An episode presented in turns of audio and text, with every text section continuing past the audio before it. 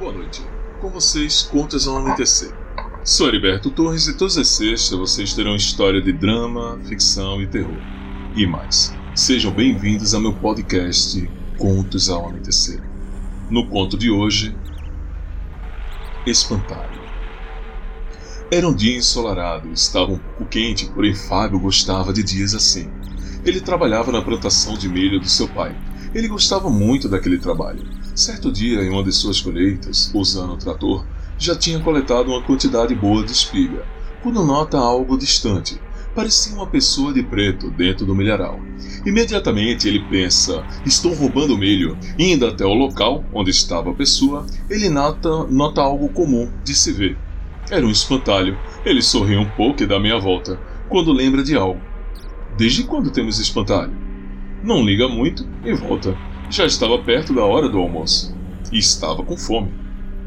Chegando em casa, vai direto lavar as mãos e comer algo que seu pai tinha preparado. Ele sentia falta de sua mãe, que tinha morrido há pouco tempo. Pai, desde quando nós temos espantalho? Hum, desde dia nenhum. Nunca precisei de um, mas pai tem um espantalho no milharal. Como assim? Onde você viu?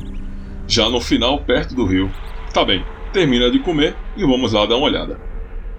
Terminando de comer, eles pegam o trator e seguem até onde ele tinha visto o suposto espantalho. Quando chega no local, não havia espantalho nenhum. Oxe, mas como pode? Ele estava bem aqui. É, tá certo, filho. Deve ter sido calor, fica tranquilo e volta ao trabalho aí.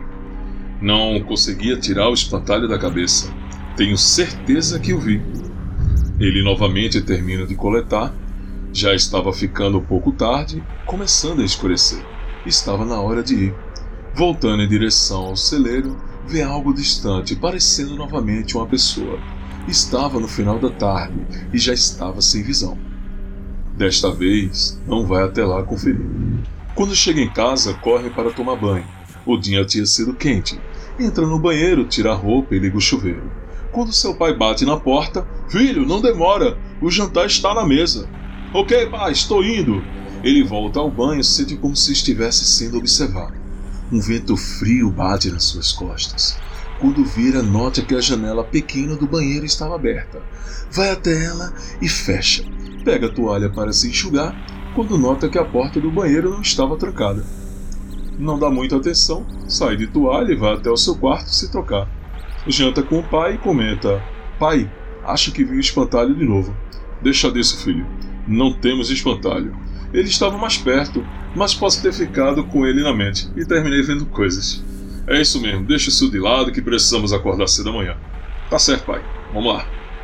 Ele termina seu jantar, junto com seu pai, recolhe tudo e vai até a cozinha.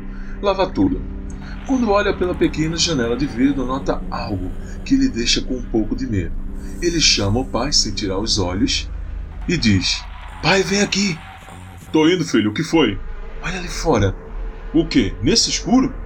Não tá vendo? Olha ali, ó. Um espantalho. É, filho, eu não tô vendo nada não, hein? E olha que minha visão não é tão ruim assim. Olha, pai, olha ali. Mas quando olha para frente de novo, não vê mais o espantalho. Tenho certeza que estava ali, pai. Deixa disso, filho, vai dormir. Termina logo aí e vai-te embora deitar. Seu mal é sono. Ele termina tudo e vai deitar. No interior, luzes são precárias e o local é bem escuro. Ele apaga o abajur e adormece. Começa a sonhar com o milharal. E vê no seu sonho o milharal com um espantalho. Ele está parado, olhando imóvel não consegue se mexer no sonho. Cada vez que ele, que ele pisca, o espantalho se aproxima dele. Quando chega perto bastante, ele toma um susto e acorda, suando mais do que tudo na vida. Acende o abajur, respira fundo e vai até a cozinha, pegar um copo com água. Ele estava seguro e inquieto com o sonho. Pega um copo e enche na torneira quando olha novamente pela janela e vê o espantalho perto dela. Toma um baita susto caindo no chão. O copo quebra e ele começa a xingar. Levanta com um pouco de raiva. E não tinha nada lá fora. Vai até o quarto, apaga a luz e dorme. Porém, em seguida, volta a ligar a luz. Olha atentamente perto do seu armário de roupas e vê tipo uma sombra de uma pessoa magra, de chapéu. Para seu azar e seu susto, era o espantalho. Estava no seu quarto.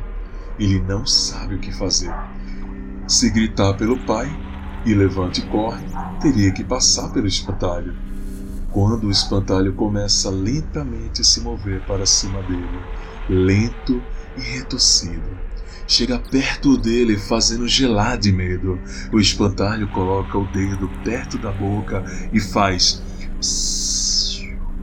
para que ele fique em silêncio. Puxa um prato de trás dele e está coberto. Ele retira a coberta do prato e estava a cabeça do seu pai, com um olhar de terror.